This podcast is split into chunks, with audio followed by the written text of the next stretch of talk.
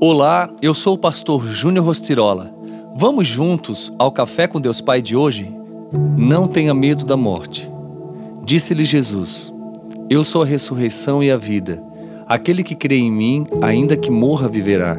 E quem vive e crê em mim, não morrerá eternamente. Você crê nisso? João 11, 25 e 26. Uma certeza na vida é que um dia todos nós iremos passar pela morte do corpo físico. Embora essa seja uma realidade universal, muitos não aceitam. E a razão disso é simples: não fomos criados para morrer, mas para sermos eternos. A verdade sobre nós é que fomos criados para viver para sempre. É por essa razão que a morte causa tanto espanto e desespero nas pessoas. Contudo, o medo e a dúvida sobre a morte não deveriam estar vinculados simplesmente ao fato de deixar de existir fisicamente. Há algo que merece a nossa consideração e reflexão. Para onde vamos depois da morte? Qual será o nosso destino? Houve um momento em minha vida em que minha identidade era totalmente fragmentada. Mesmo sem compreender muito a vida, já desejei a morte muitas vezes. Lembro-me desse período em minha adolescência, como eu não via motivos para viver, no meu conceito de realidade, a melhor alternativa era morrer.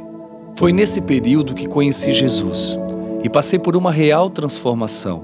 Desde então, vivo meu propósito. Todos precisamos de certeza da salvação e de cura em todas as áreas de nossas vidas, porque estou convencido de que o Senhor quer que a cada dia vivamos mais e mais perto do nosso propósito aqui na terra. Há alguma dor, vazio, dúvida ou medo em seu coração? O mesmo Jesus que ressuscitou Lázaro e que mudou a minha história está interessado em fazer isso em sua vida hoje. Portanto, confie nele e tenha garantia da vida eterna. A frase do dia diz: Quando nos encontramos com Jesus, as feridas do passado são curadas. Pense nisso. Não tenha medo da morte. Simplesmente viva o seu propósito aqui na terra, porque um dia estarás na eternidade com o Pai. Deus abençoe seu dia. Oremos.